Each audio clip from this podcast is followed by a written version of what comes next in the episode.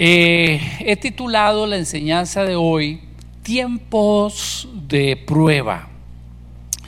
Y he, he escogido como base bíblica Mateo 16, 18, palabras textuales de nuestro amado Señor Jesucristo que dijo, yo edificaré mi iglesia y las puertas del infierno no prevalecerán contra ella. ¿Cuántos dicen amén?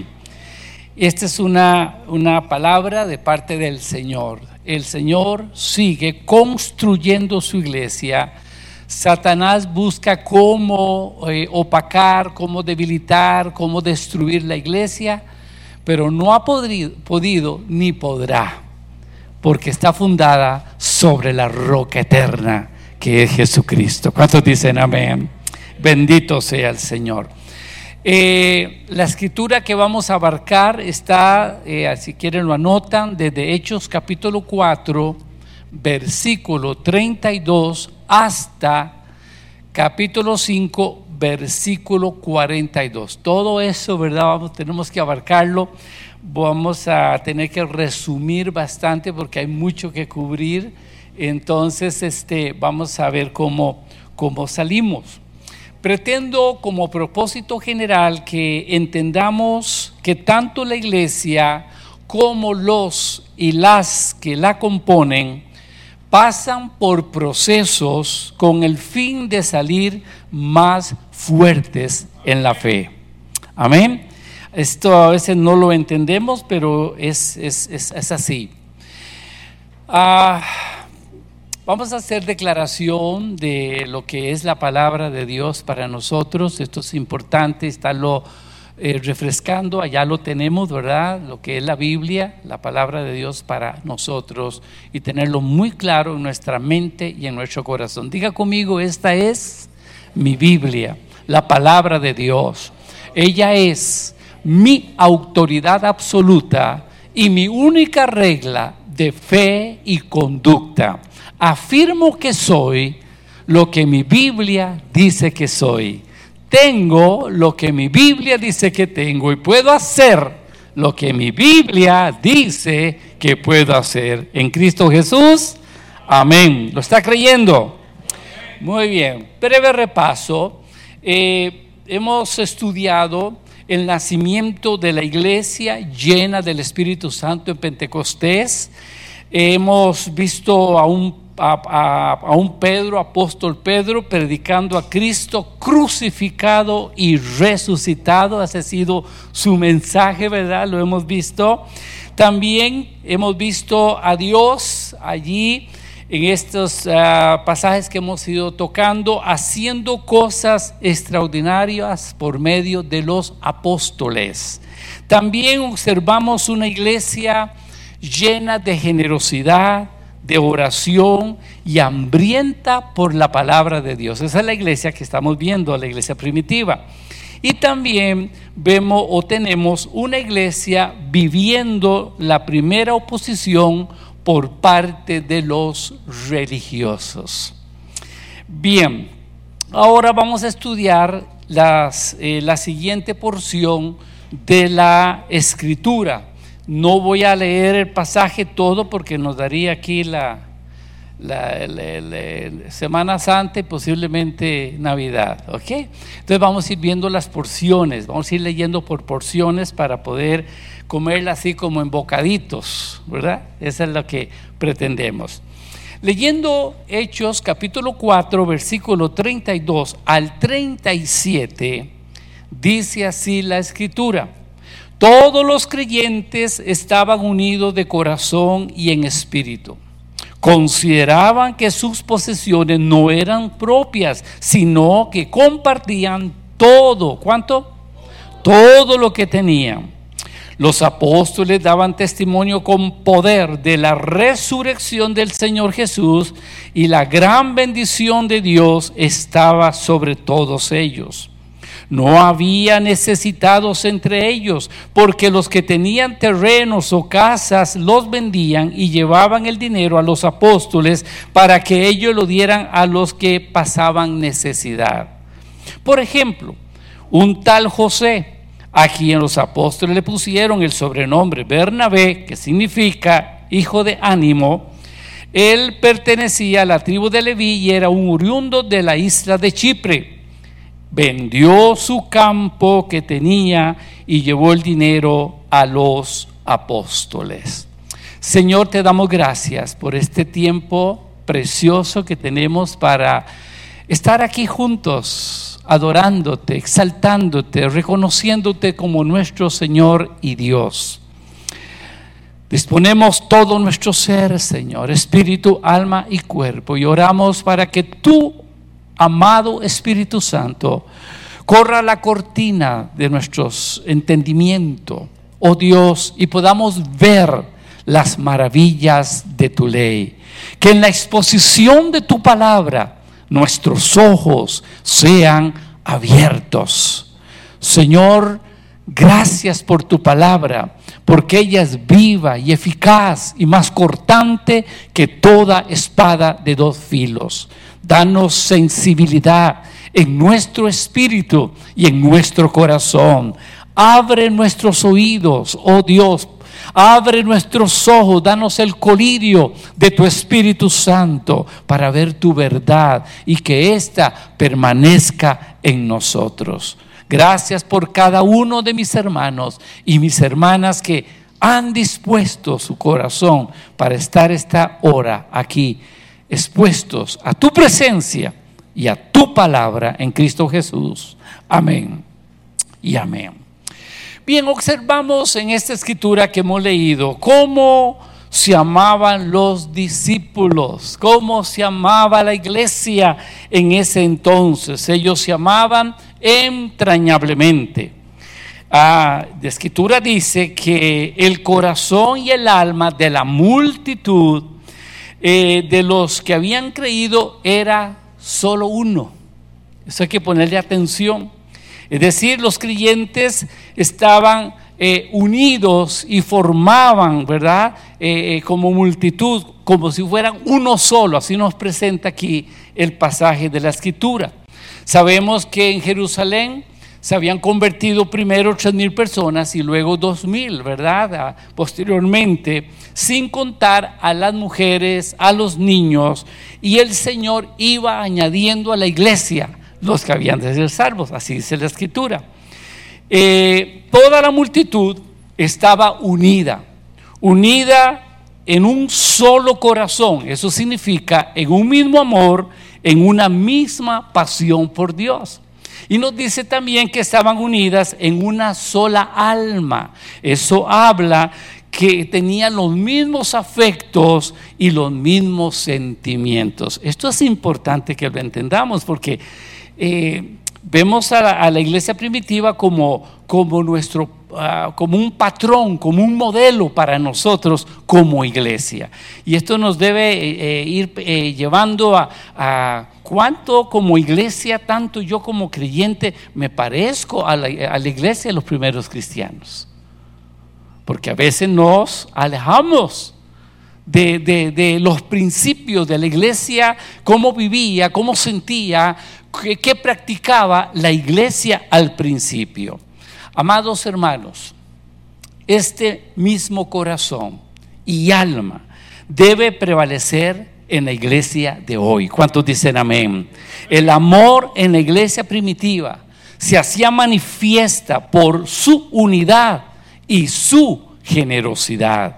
Lo de uno era del otro, no habían egoísmo. Tenían un genuino interés por los necesitados y esto no lo hacían por obligación, sino que era algo espontáneo fluía en la iglesia primitiva. ¿Saben algo? Nuestra nación, nuestra ciudad y nuestra comunidad serían seriamente impactados si fuéramos como iglesia y como cristianos más amorosos, más unidos, más generosos entre nosotros y con los de afuera. Marcaríamos la diferencia. Y yo quiero decirles algo, hermanos, y voy a leer esta escritura para, para que podamos pues, ver la base bíblica sobre esto. Juan 13, Juan capítulo 13, versículo 34 y 35 dice, Jesús mismo hablando, así que ahora les doy un nuevo mandamiento. ¿Quién está hablando? Jesús. El nuevo mandamiento es este, ámesen unos a otros. Es un mandamiento, no es un, una idea, una opción, es un mandamiento. Ámesen unos a otros tal como yo los he amado, ustedes deben amarse unos a otros. El amor que tengan, escuche esto, unos por otros, será la prueba ante el mundo de que son mis discípulos. Wow, hermano, mire, si uno solo viviera esto, qué diferente seríamos como iglesia. ¿Qué impacto seríamos al mundo que no conoce a Jesús? Otra escritura, anótela por favor ahí. Primero Juan 3, versículo 16 al 18. Primero Juan 3, 16 al 18 dice, conocemos lo que es el amor verdadero, porque Jesús entregó su vida por nosotros. De manera que nosotros también tenemos que dar la vida por nuestros hermanos. Si alguien tiene suficiente dinero para vivir bien y ve a un hermano en necesidad, pero no le muestra compasión, ¿cómo puede estar el amor de Dios en esa persona? Queridos hijos, que nuestro amor no quede solo en palabras, mostremos la verdad por medio de nuestras acciones.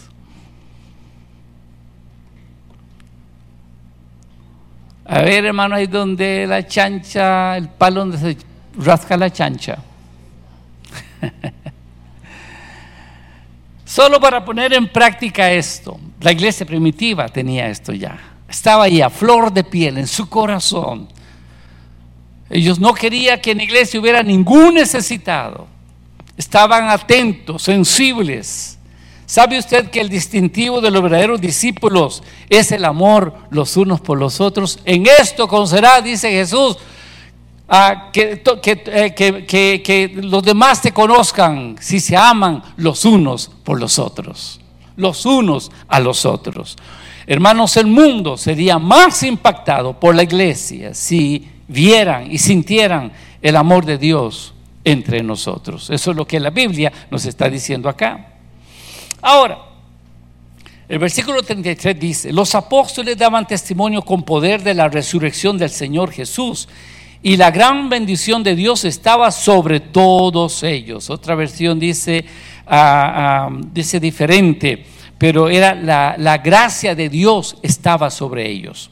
Hermanos, los apóstoles continuaban con la gran tarea de ministrar la palabra de Dios. ¿Y cómo lo hacían? Con vigor y con eficacia.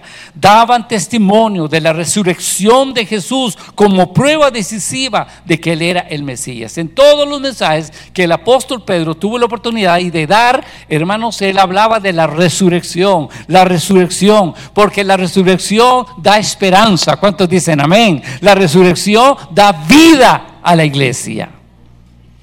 Lo hacían, dice la escritura, con gran poder. Así lo hacían.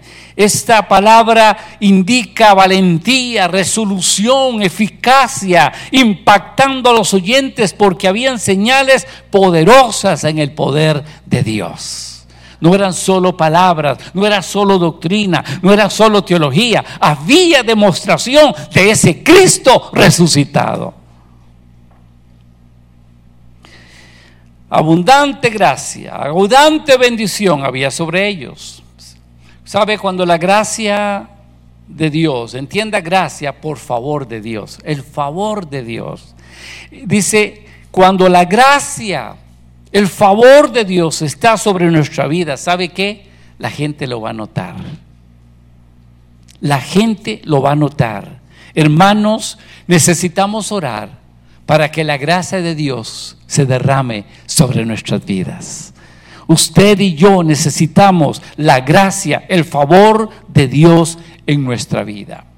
El versículo 34 y 37 nos dice, no habían necesitados entre ellos, porque los que tenían terrenos o casas los vendían y llevaban el dinero a los apóstoles para que ellos lo dieran a los que pasaban necesidad. Por ejemplo, y pone el ejemplo de, de Bernabé, él vende su, su heredad, su propiedad, eh, que tenía y la lleva, lleva el dinero y lo pone a los pies de los apóstoles.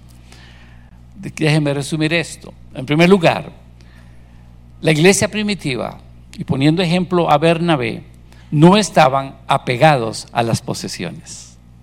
Número dos, no todo, perdón, todo lo tenían en común. Es decir, había sensibilidad en la iglesia. Ninguno decía ser nada suyo propio, dice así. Y en tercer lugar, sin miramiento se despojaban de sus bienes.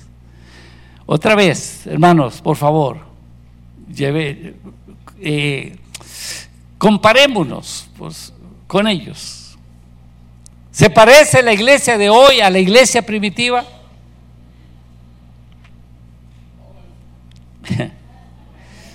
Y pone aquí el caso de Bernabé, ¿verdad?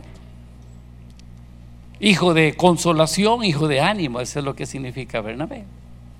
Que más adelante lo, lo vamos a ver.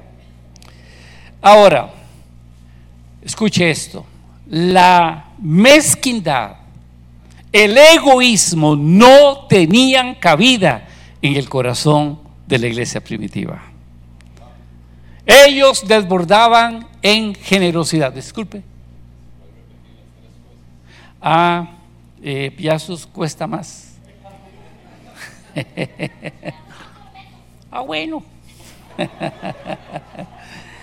Número uno, estoy diciendo, basado en este pasaje, que no estaban apegados a las posesiones. Número dos, no, perdón, todo lo tenían en común. Había sensibilidad entre ellos, en la iglesia primitiva. Y número tres, sin miramientos se despojaban de sus bienes. Y Bernabé es el ejemplo acá.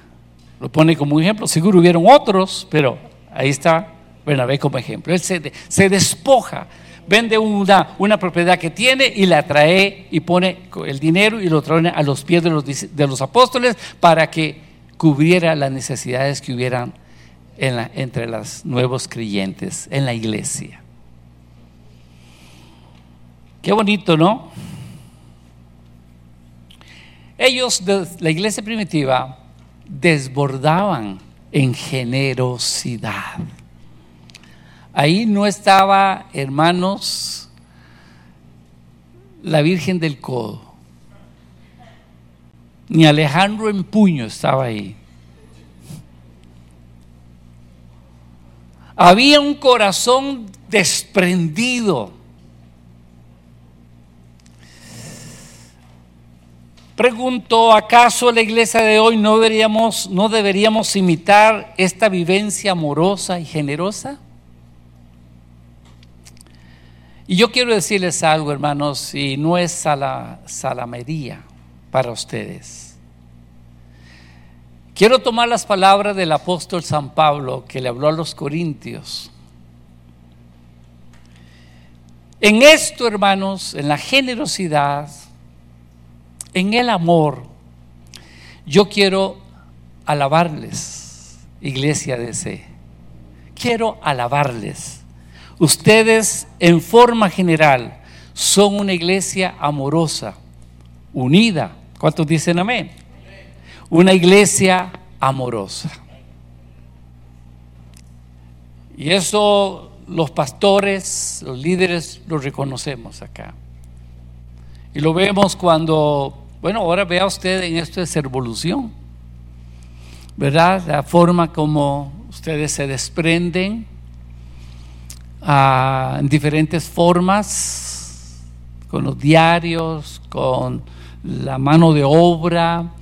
¿Sabe, ahora que pasó la actividad de servolución, en el parque aquí, frente a la iglesia católica, estaba el sacerdote en la puerta recibiendo a la gente. Me gustó ese cuadro de verlo ahí y la gente saludándolo. Muy lindo ese cuadro.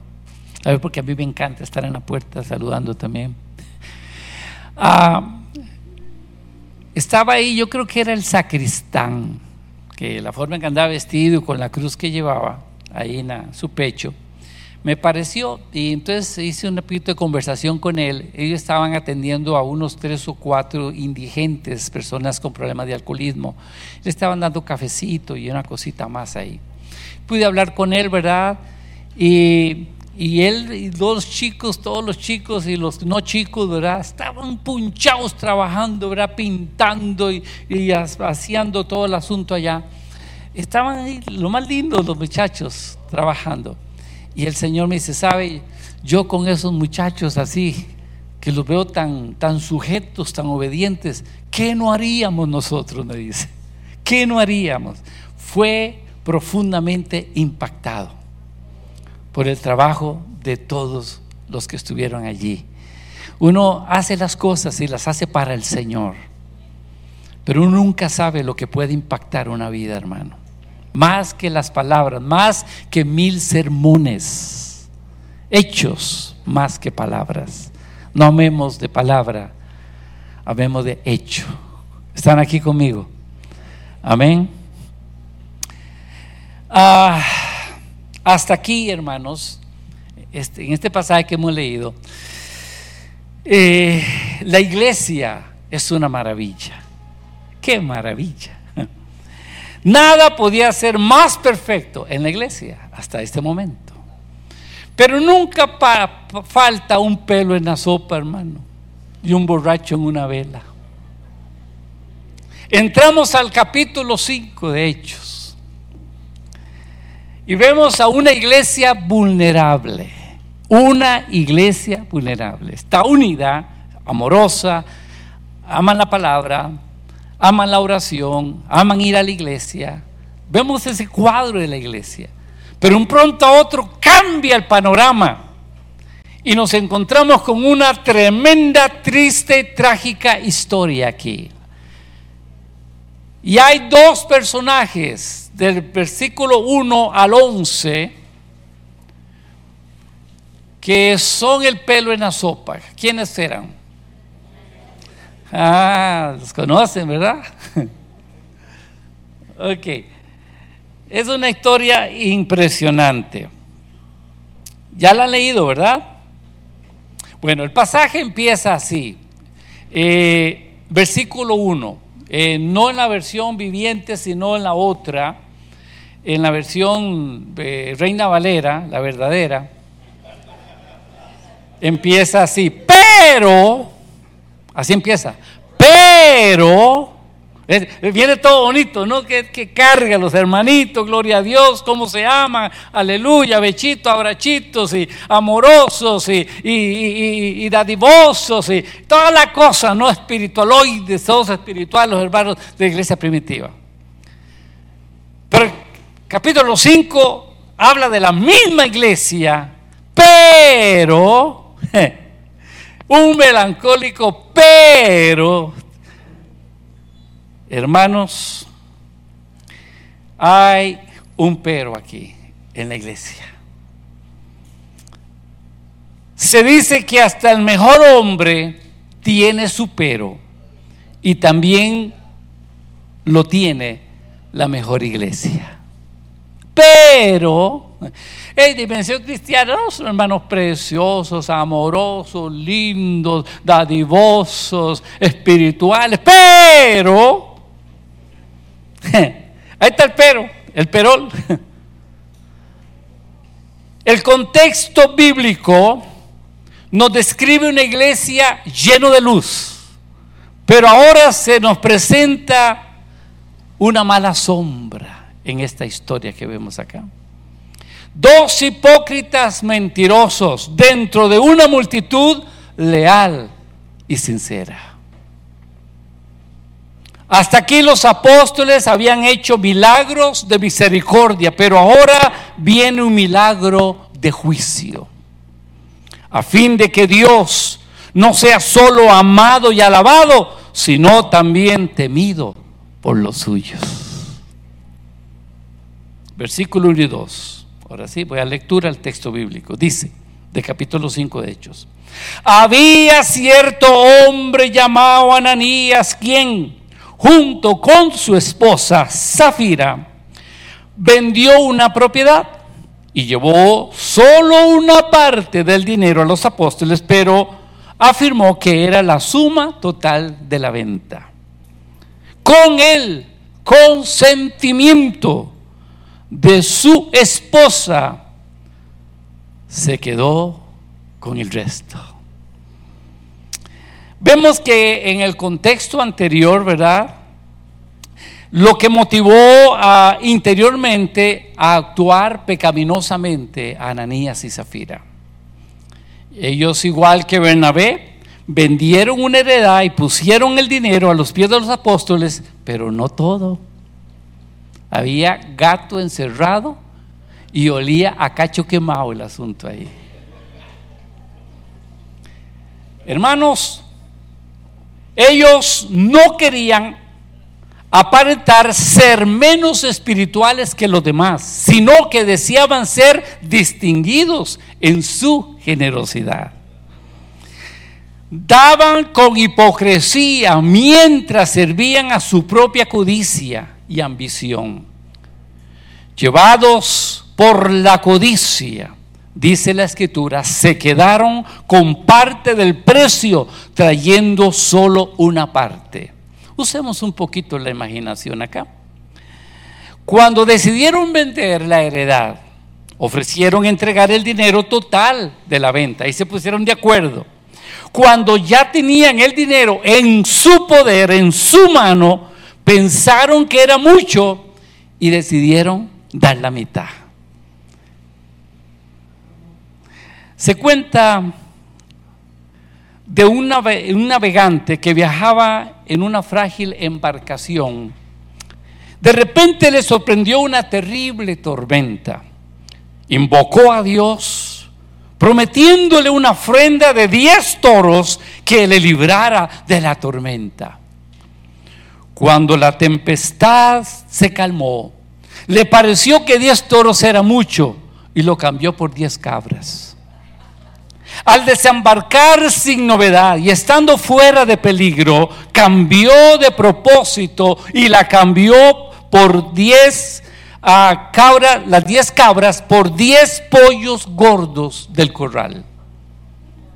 Al llegar a, su casa, viéndolos tan hermosos aquellos pollos, pensó que diez nueces podrían también contentar a Dios. Pues otros hacían lo mismo al ofrendar. Pero ocurrió que dirigiéndose al templo, tuvo hambre y se comió las nueces trayendo tan solo las cáscaras vacías a Dios. ¿Son así nuestras ofrendas de gratitud a nuestro Dios? Parece que esto le sucedió a Ananías y Zafira. ¿O no?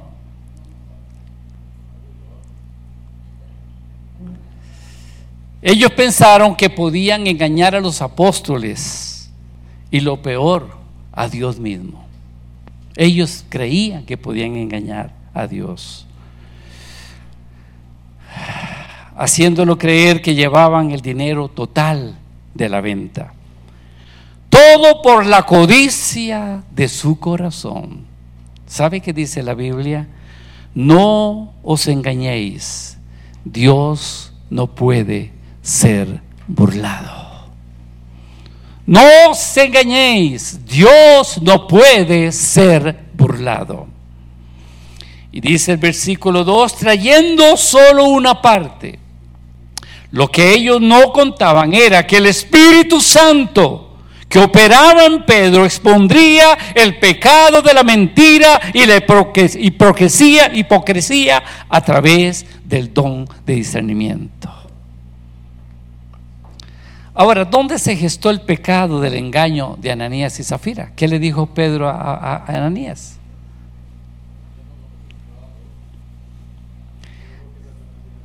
¿Por qué dejó que Satanás llenara tu corazón de engaño? En el corazón ahí empezó. Ahí se gestó el pecado de la mentira y el engaño. Y por eso dice el versículo 4, no habéis mentido a los hombres, sino a Dios. La mentira de Ananías es clara. ¿Y sabe qué? Ananías y Zafira tenían opciones.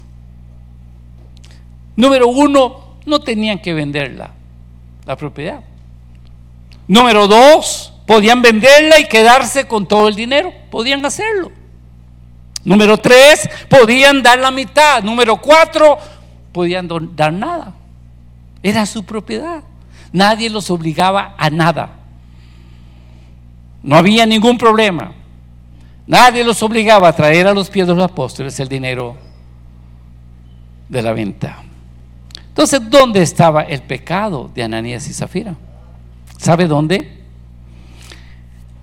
En vez en que una vez que prometieron, esto es importante, hermano, una vez que prometieron traer el dinero de la heredad vendida y no podían quedarse con la parte del dinero mientras aparentaban, diga conmigo aparentar, entregarlo todo.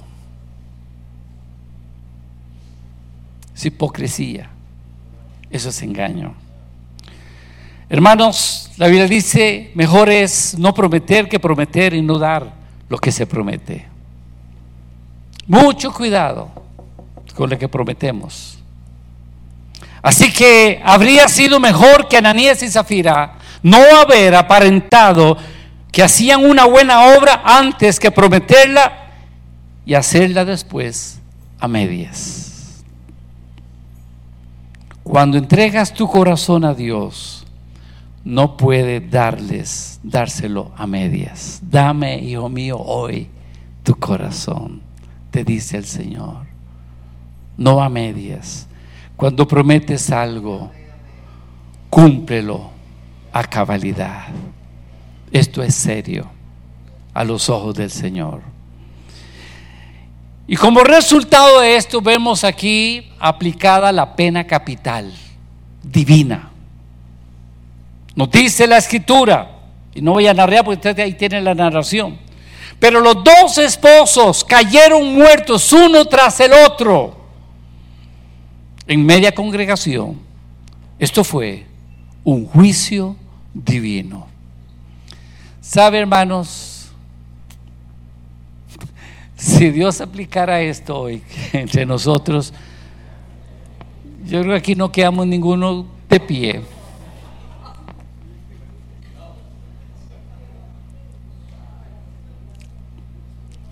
¿Qué lecciones hay que aprender de esta historia?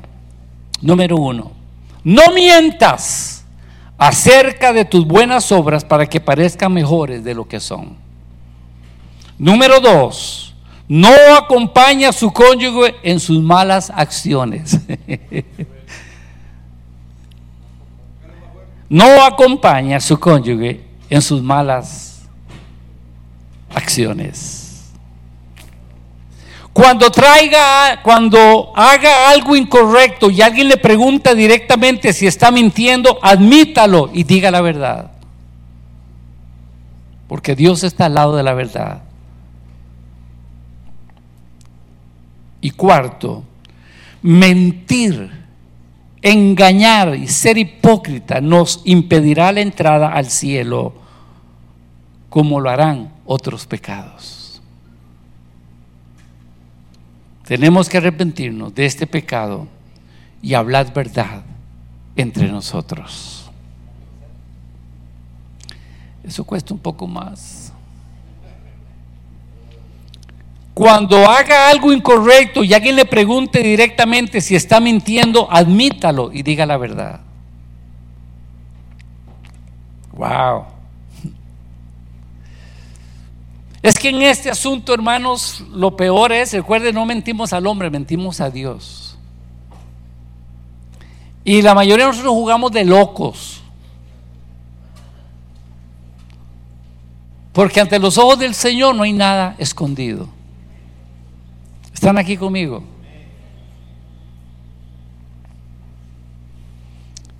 Y la mentira es algo que está entronado en nuestro tiempo. Se miente en la política, se miente en los negocios, se miente en la familia y se miente en la iglesia. Pero vea lo que dice la Biblia. En Apocalipsis 21.8, 21.8, anoten eso, ese versículo a nadie le gusta subrayarlo. Pero ponen la mentira al lado de pecados groseros. Y dice así, Apocalipsis 21.8 dice, pero los cobardes, los incrédulos, los corruptos, los asesinos, los que cometen inmoralidades sexuales, los que practican la brujería, los que rinden culto a ídolos y todos los mentirosos tendrán su destino en el lago de fuego que arde con azufre. 21.8. Sánalo, Señor.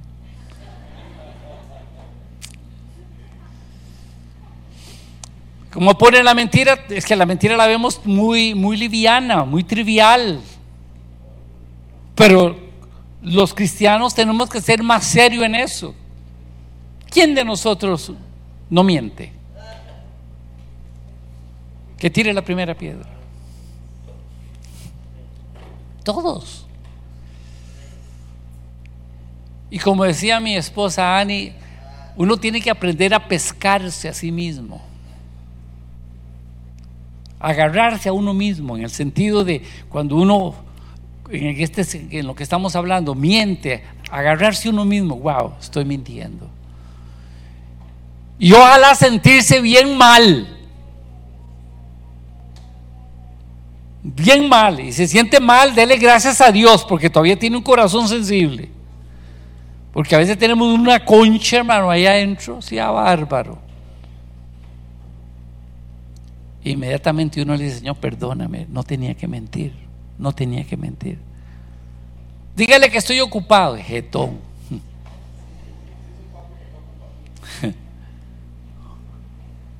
Dice, mami, que no está.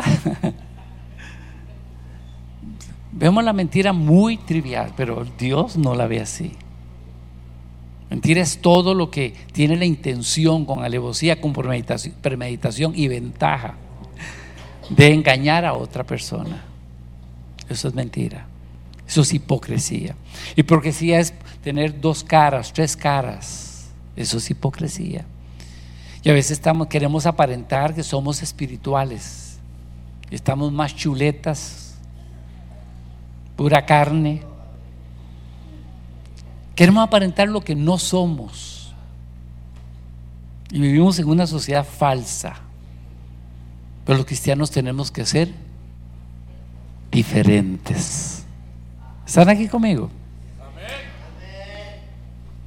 ¿Sabe qué quiero hacer ahorita? Que inclinemos nuestro rostro de una vez. Si el Señor nos está hablando en esta área y tenemos problemas con esto, que podamos pedirle perdón al Señor. Dile, Señor, perdóname. Hay gente que tiene, miente como por deporte. Es un deporte. Y aún cristianos.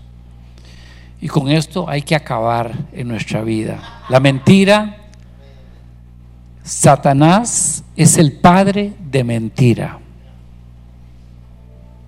Dios es el Dios de verdad. Y nosotros no servimos al diablo, servimos al Dios de verdad. Señor, perdónanos Perdónanos porque hemos mentido, hemos engañado, hemos sido hipócritas.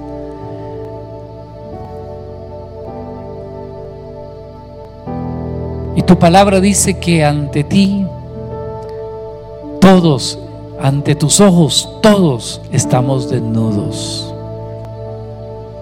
Límpianos del pecado, de la mentira, del engaño, de la hipocresía, de esa espiritualidad falsa. Perdónanos, Señor. Ayúdanos a ser auténticos. Ayúdanos a ser limpios de corazón. Como le dijo el Señor a Natanael, en ese hombre no hay engaño. Que danos un corazón sincero, Señor. Que cuando seamos tentados a la mentira, podamos sentir dolor, Señor. Vamos a sentir que te estamos ofendiendo a ti. Y arrepentirnos de corazón. Lávanos, límpianos, Jesús, del pecado, de la mentira y el engaño. En el nombre de Jesús. Amén. Y amén. Mis amados hermanos, ya están tocando por qué.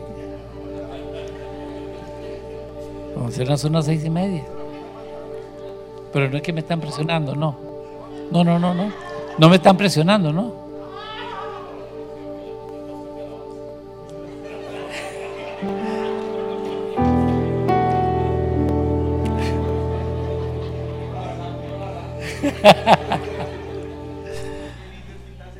Sí, sí, sí, sí, Bueno, ahora tenemos el tercer punto, una iglesia con poder, una iglesia con poder. El primer punto que vimos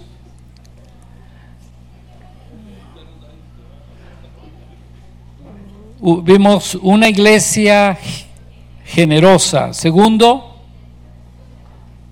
una iglesia vulnerable. Y tercero, una iglesia con poder. Dice así, los apóstoles hacían muchas señales milagrosas y maravillas entre la gente. Todos los creyentes se reunían con frecuencia en el templo, en el área conocida como el pórtico de Salomón, pero nadie más se atrevía a unirse a ellos, aunque toda la gente les tenía alta estima. Sin embargo, cada vez más personas, multitud de hombres y mujeres creían y se acercaban al Señor. Como resultado del trabajo de los apóstoles, la gente sacaba a los enfermos a las calles en camas y camillas para que la sombra de Pedro cayese sobre alguno de ellos cuando él pasaba. Multitudes llegaban desde las aldeas que rodeaban a Jerusalén y llevaban a sus enfermos y a los que estaban poseídos por espíritus malignos y unos cuantos eran sanados. ¿Cuántos? Todos eran sanados. Una iglesia con poder. Dice acá que por la mano de los apóstoles se hacían muchas señales y prodigios en el pueblo. Versículo 12. Un comentarista dice, es como si Dios, después de salir de su morada para castigar, lo que hizo con Ana Zafira, retomase su trono de gracia. Otra vez para traer salud espiritual, física, liberación y restauración. Mostrar su misericordia sobre las multitudes.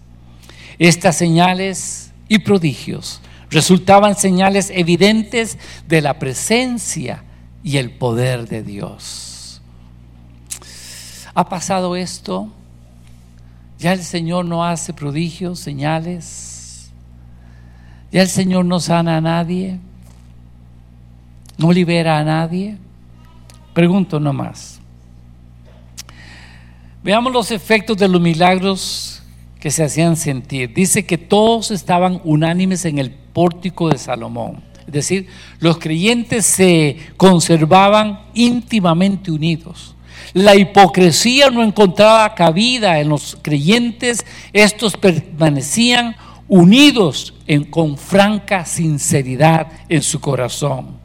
Y el número de los creyentes aumentaba, nos dice aquí la escritura. Es decir, los atraía al ver una iglesia firme y disciplinada. El versículo 15 al 16 que ya leímos, vemos que las señales seguían la predicación del Evangelio, que es poder de Dios. ¿Cuántos dicen amén? Nuestro Dios no es un Dios milagroso, pero Él sigue manifestando su poder y su misericordia a través de sus siervos para que le conozcan y para la gloria de su nombre. Ahora, vamos al cuarto punto. Una iglesia probada. Una iglesia probada. Aquí se nos habla de otra persecución. Ya habían tenido una, esta es la segunda persecución. Vamos a ir viendo estos textos, sacando algunas cositas acá por el tiempo. Ah, los, a esta altura, los ánimos estaban encendidos, sobre todo entre los religiosos. El, el Sanedín, que lo componían, ¿verdad? Los, los ancianos, se dice que eran 70 hombres que componían ese concilio. Este, en el Sanedrín, ellos le habían prohibido tajantemente a los apóstoles que enseñaran sobre el nombre de Jesús y ellos habían desobedecido esa orden. Para el Sanedrín los apóstoles no solo eran herejes, sino alborotadores en potencia. Estos religiosos temían una revuelta popular y eso era lo último que ellos deseaban como, sacerdotes, como religiosos, como eh, los grupos de los saduceos, porque si esto pasaba, los romanos podían intervenir. Recuerde que está todo ese contexto allí. El versículo 17 al 19 dice, el sumo sacerdote y sus funcionarios, que eran saduceos, se llenaron de envidia otra versión dice, se enfurecieron. Cuando ellos vieron a los apóstoles, ¿verdad? Dios usándolos y habían milagros, habían prodigios, había poder de Dios. Al Pedro pasaba y, solo su sombra Dios la usaba para sanar a los enfermos y toda la gente que se acercaba con fe eh, recibía salud, liberación. Eso, usa la palabra Dios sano, eso enfurece a los religiosos enfurece a los religiosos. Y entonces nos dice la escritura que arrestaron a los apóstoles y los metieron en la cárcel pública. Pero un ángel, no dice el ángel, dice un ángel, porque cuando dice el ángel se refiere a Jesús. Un ángel del Señor llegó de noche y abrió las puertas de la cárcel y lo sacó. Milagro. Dios puede hacer eso y más. Aquí vemos algo interesante. Dice aquí que los apóstoles, número uno, son encarcelados. Luego milagrosamente son liberados por un ángel. Luego van inmediatamente al templo a, predicar. Y luego los vemos a los apóstoles compareciendo ante el Sanedrín y son confrontados. Si mientras la iglesia se mueve, mientras la iglesia milita, mientras la iglesia actúa en el poder de Dios, pasa lo que dijo Don Quijote a Sancho Panza. Oye, los perros ladran, y él dice, no se preocupe, es que vamos cabalgando. Hermanos, tenemos que preguntarnos como iglesia, ¿qué reacción tiene nuestro contexto, nuestra sociedad ante la iglesia de hoy? ¿Los hacemos enfurecer? Hacemos que tengan alguna reacción. Porque si eso no está pasando, algo está mal en nosotros como iglesia. Que no hacemos ni pío. ¿Qué reacción estamos teniendo de la gente que no conoce al Señor cuando nos ve como iglesia? ¿Les molesta nuestra predicación? ¿Les molesta, les molesta nuestro testimonio? ¿Los incomodamos? Porque eso es lo que yo veo en la Biblia. Cada vez que se predicaba se exponía a la gente a la palabra de Dios, habían dos reacciones. Gente que creía, se convertía, se arrepentía. O gente que se enfurecía. Y esas dos reacciones son las que deben haber. Lo que pasa hoy es que queremos complacer a la gente. Queremos decirle lo que ellos quieren escuchar. Queremos decirle cosas bonitas al oído. No queremos que se ofendan. No queremos hablarle del pecado. No queremos hablarle del arrepentimiento. No queremos decirle que hay un infierno para ellos si no se arrepienten. ¿Qué reacción? Y usted y yo tenemos un mensaje radical, hermanos, en este tiempo. Esto no solo desde los púlpitos. Un mensaje radical. La gente se va a incomodar si usted es un hombre y una mujer fiel a Dios. Si usted es un hombre y una mujer comprometida con el Señor. Si usted levanta la bandera de Jesús. Y ya lo estamos viendo, hermanos. Ya lo estamos viendo con estas corrientes ideológicas. Te levanta la bandera de Jesús y te caen. Para reprimirte, para denigrarte, para descalificarnos, para desaprobarnos con palabras hasta veces. Pero ¿acaso no es la iglesia la luz del mundo? ¿Acaso no es la iglesia la sal de la tierra? Nosotros como iglesia tenemos que hacer la diferencia y llamar a lo bueno bueno y a lo malo malo. Y llamar lo que es pecado, pecado, no ponerle nombres bonitos.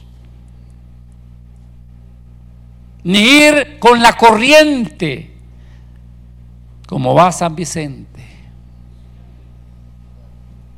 Al contrario, la iglesia va opuesto al mundo. Vamos contra corriente y nadie dijo que esto era fácil. Y esto lo tenemos en la iglesia primitiva. Ellos predicaron y a Jesús, el que ellos crucificaron, a ese Dios lo resucitó, Dios lo levantó, Dios lo exaltó, Dios lo hizo soberano y le dio un nombre que es sobre todo nombre. Satanás arde de, ira. Él no puede escuchar el nombre de Jesús. Pero ¿quién va a dar la voz? ¿Quién va a levantar la voz? Sino la iglesia de Cristo. Esa persecución no vino así porque así, no es que les molestaba que lo sacaran de su comodidad religiosa, de su falsa espiritualidad les incomodaba. Eso me trae a memoria, se, se va a ver más adelante, igual con Esteban, el primer martes de la iglesia. Cuando Esteban empezó a hablarles la palabra, a hablarles de Jesús, ellos se molestaron, se airaron y por eso lo apedrearon y lo mataron. No resistieron la verdad de Dios ante un mundo podrido, un mundo mentiroso, engañado por Satanás. Ellos no resisten la verdad de Dios. Y esa verdad la tiene usted y la tengo yo. Sea su nombre alabado. Amén. Mis amados hermanos, este relato que tenemos acá de esta iglesia poderosa. pone de manifiesto las cualidades de estos hombres de Dios, me refiero a los discípulos. En primer lugar, eran hombres de valor. Hombres de valor. Y ponga ahí también mujeres de valor. Ellos reciben la orden de volver a predicar. Note que cuando el ángel los saca, no es para que se fueran de vacaciones a la playa un mes, no. Los saca y le dice, vayan al templo. Prediquen ahí otra vez. Y si ahí fue donde los agarraron y los metieron a la cárcel, pero vayan otra vez. Hermanos, obedecer esa orden era asumir un riesgo insensato, pero ellos la obedecieron. ¿Cuántos dicen amén? Recuerda, en la obediencia está la bendición. Dígalo conmigo, en la obediencia está la bendición. Número dos, este relato nos dice que eran hombres de principios. Es decir, su principio prioritario era que en todas las circunstancias obedecer a Dios era lo más importante. Es mejor obedecer a Dios que a los hombres. Y así lo dejó claro el apóstol Pedro. Ellos no se preguntaban, ¿será la voluntad de Dios?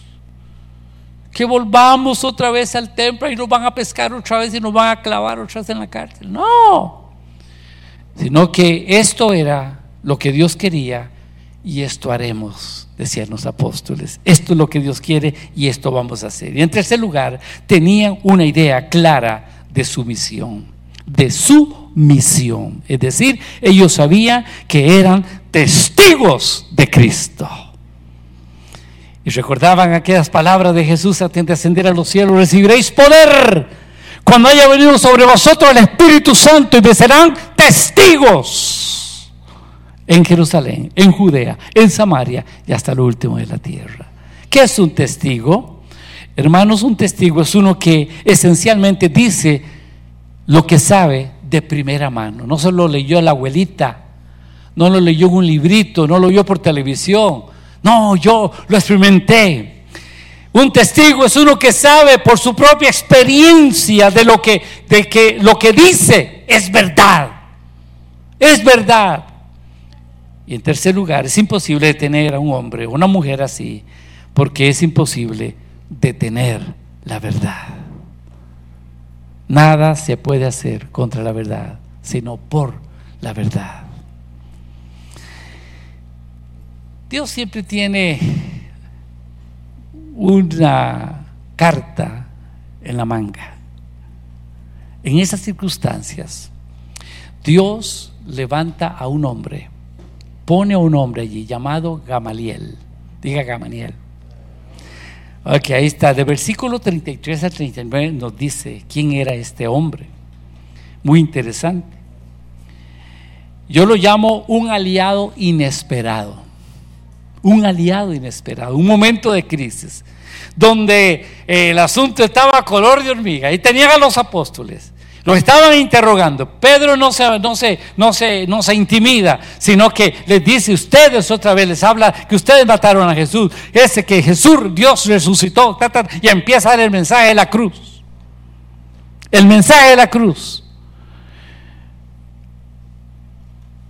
Y esta vez los religiosos, los fariseos, los saduceos estaban dispuestos a terminar con estos revoltosos, alborotadores rebeldes, que así ellos sentían que eran así. Los apóstoles aquí tuvieron la ayuda inesperada esta segunda vez que fueron presentados ante el Sanedrín. Tienen al fariseo Gamaniel. ¿Quién era Gamaniel? Gamaniel era de la secta judía de los fariseos. Fariseos significa separados. A los fariseos le decían los separados. ¿Por qué? Porque vivían separados de la vida ordinaria para consagrarse a cumplir la ley tradicional en sus más mínimos detalles. Lo que hoy decimos eran eh, religiosos de hueso colorado. Eran muy respetados por su vida austera. Se dice que de Gamaniel que era muy respetado, amable y muy tolerante con sus compañeros. De hecho, lo llamaban la hermosura de la ley. Así le decían a Gamaliel, la hermosura de la ley. Todo parecía que estos religiosos iban a aplicar un castigo más severo contra los apóstoles y estorbaban al avance de la predicación del Evangelio. Pero Dios tenía su instrumento. Oh, no contaban con mi astucia. Y era Gamaliel, a quien usaría para intervenir ante el Sanedrín a favor de los apóstoles. ¿Qué dice la Biblia? Si Dios es por nosotros ¿Quién contra nosotros? ¿Cuánto alaban al rey? Cuando el asunto se pone más duro, la adversidad, lo que sea, hermanos, Dios está de nuestro lado. ¿Lo cree? Dios está a nuestro lado. Y hermanos, se dice que le dice a Gamaniel a los religiosos, a los compañeros fariseos y a los saduceos. Les dice que tengan cuidado, no sea que se hallen luchando contra Dios. Les pone el ejemplo de un tal Teudas y otro llamado Judas Galileo. Estos eran líderes anteriores que hicieron revueltas religiosas y políticas. Tenían muchos seguidores, pero cuando estos líderes murieron, el movimiento fracasó y se disolvió. Eso en resumen lo dice allí. Entonces dice el versículo 38 y 39, así que mi consejo, dice Gamaniel al, al concilio, es que dejen a estos hombres en paz. Póngalos en libertad, les dice. Si ellos están planeando, actuando por sí solos, pronto su movimiento caerá. Pero si es de Dios, ustedes no podrán detenerlos. Tal vez hasta se encuentren peleando contra Dios. Hermanos, este fue el sabio y prudente consejo de Gamaliel. ¿Sabe algo? Cuando, Dios, cuando algo es de Dios, prevalece. Y si no es de Dios, se desvanece. Eso es un principio, hermano. Eso es un principio. ¿Cuántos dicen amén? Asegúrese que usted está haciendo algo de parte de Dios no por emociones, no por carnalidades, no por ambiciones personales, sino que Dios se lo puso en su corazón y se va a tener el respaldo de Dios. Eso es algo que yo toda mi vida lo he tenido claro en mi, en mi ministerio, que Dios me, me dio, el llamado. Si Dios me llamó, Dios me respalda. A más de 50 años y el Señor ha estado conmigo me ha respaldado. Y por último, tenemos una iglesia gozosa. Dígame, diga conmigo, gozosa. ¿Qué hemos escogido nosotros aquí en DC? Aleluya. ¿Qué hemos escogido? El gozo. Sonría, Jesús te ama. El gozo. Versículo 40, 42 dice, los otros miembros aceptaron su gusto, hablando del Sanedrín, aceptaron el consejo de Gamaniel. Llamaron a los apóstoles y mandaron que los azotaran. Siempre se, hicieron la suya, ¿va? Pero tenían otras intenciones, obvio. Dice, luego les ordenaron que nunca más hablaran en el nombre de Jesús y los pusieron detrás del orgullo religioso. Estúpido. Ah, para que no dar el brazo a torcer, ¿verdad? Dice los apóstoles, aleluya. Dice, salieron del concilio supremo con alegría.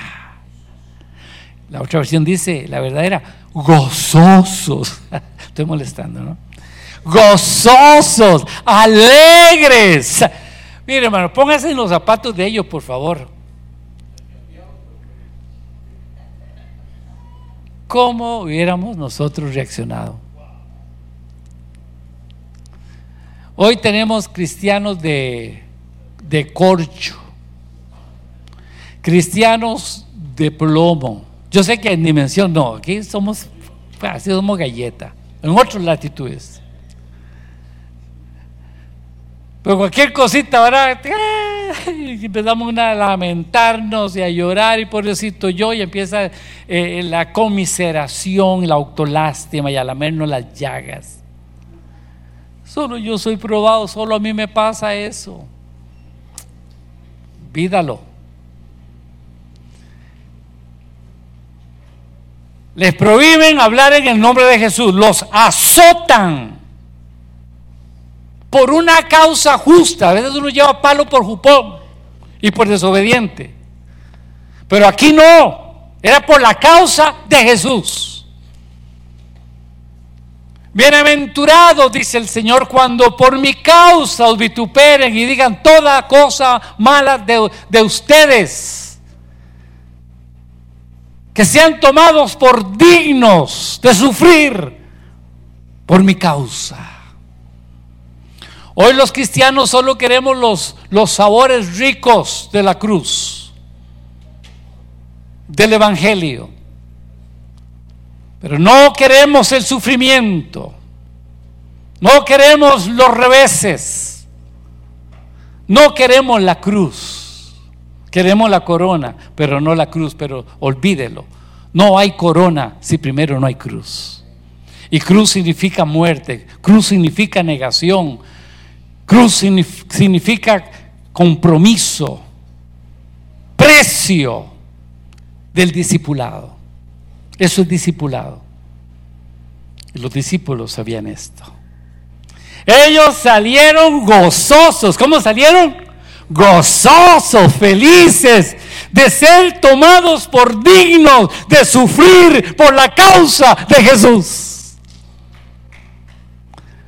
Mi alma te alaba, Señor.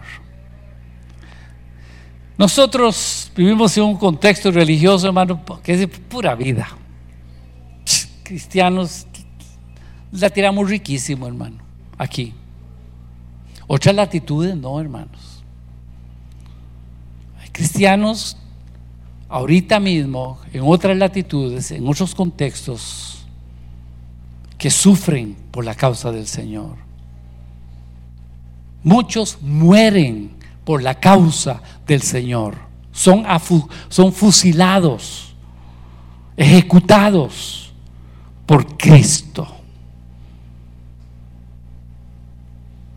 Nosotros somos chiquillos chineados del Señor aquí en Costa Rica.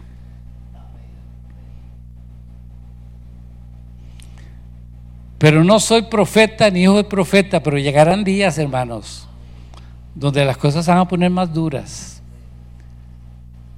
Nuestra fe va a ser probada. A ver si somos de verdad. A ver en quién estamos creyendo.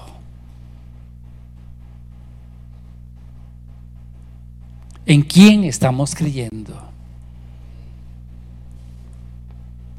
Pero vendrán tiempos donde posiblemente nos van a, prohibir legalmente a no hablar de Jesús en instituciones. Estaba leyendo en un lugar en Estados Unidos, un, hermano iba por la, en el centro, un centro comercial con una camiseta y algo decía así, necesitas a Jesús, algo, una leyenda, ¿verdad? De esa forma, y lo hicieron sacado.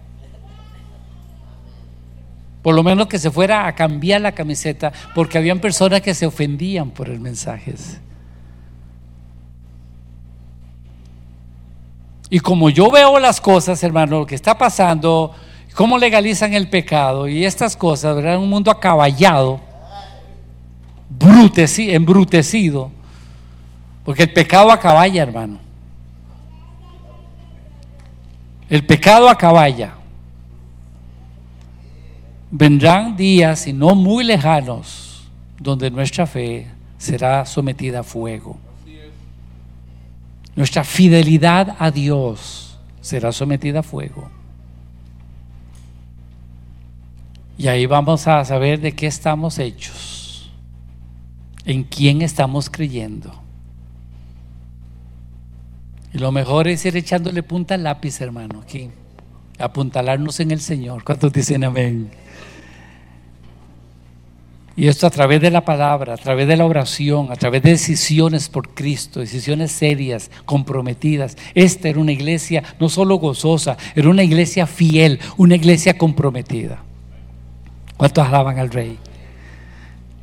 Déjeme, ya estoy aterrizando, Manuel, así ya tiene permiso sentarse ahí. No se sienta condenado. Dice aquí la escritura que ellos salieron gozosos. ¿Cómo salieron?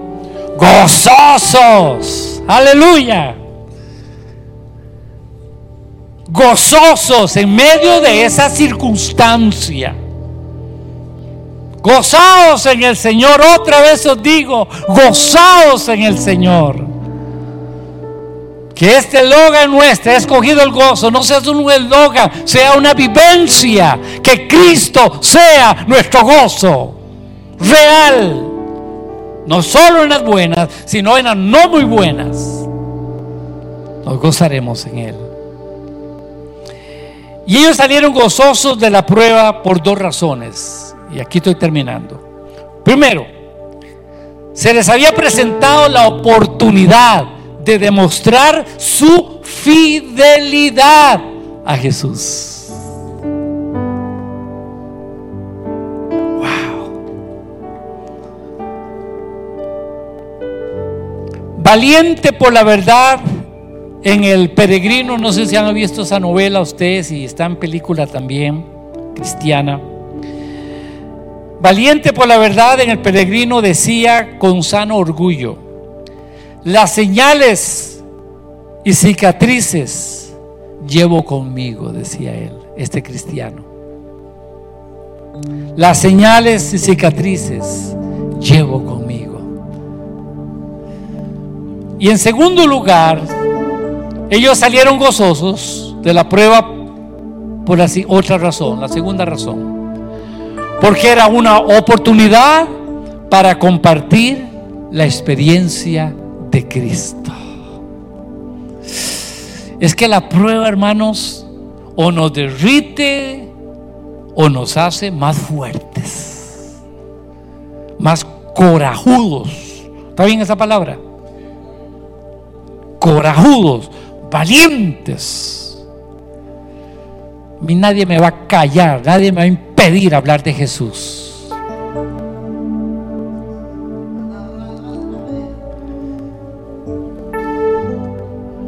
Los que participan de la cruz también participarán de la corona. ¿Quieres corona? Primero la cruz. Pero sepa que si escoge la cruz, seguro tendrás corona. ¿Cuántos alaban a Dios? ¿Están aquí? ¿O están meditando en esto? Conclusion. Hermanos, la Biblia no idealiza la iglesia. La Biblia no idealiza la iglesia. No oculta sus defectos ni la de sus militantes. No nos presenta una iglesia inmaculada. ¿Sabe por qué? Porque la iglesia está en un mundo imperfecto de gente imperfecta que busca la perfección. ¿Están aquí conmigo? Repito esto. ¿Por qué? Porque la iglesia está en un mundo imperfecto de gente imperfecta que busca la perfección en Cristo, obvio. Vemos a la iglesia primitiva en medio de la prueba, persecución y adversidad, que no se retracta, no se debilita, no se intimida. Que Dios nos dé ese coraje, hermanos. Todo lo contrario, esta iglesia se pone de rodillas clama al Dios soberano y luego se levanta con gran vigor, llena de obediencia, llena de gozo y llena de poder. Esa es la iglesia que yo veo aquí en el libro de los Hechos. Es una iglesia que no se detiene. Este era el ADN de la iglesia primitiva. Pregunto, La iglesia de hoy, diga yo soy iglesia. Métase ahí en el saco. La iglesia de hoy, pregunto, tiene la misma fuerza, la misma actitud, la misma pasión y el mismo gozo. Ahí lo dejo. Pero recuerde las palabras del Maestro de Maestros, nuestro Señor Jesucristo. Jesús dijo, yo edificaré mi iglesia y las puertas del infierno no podrán contra ella. ¿Cuántos dicen amén? Démosle un aplauso al Señor. Jesús sostiene su iglesia. Jesús está construyendo su iglesia, lo está haciendo. Bendito sea el nombre del Señor. Póngase sobre sus pies, por favor. Alabado sea su nombre para siempre. Hemos aprendido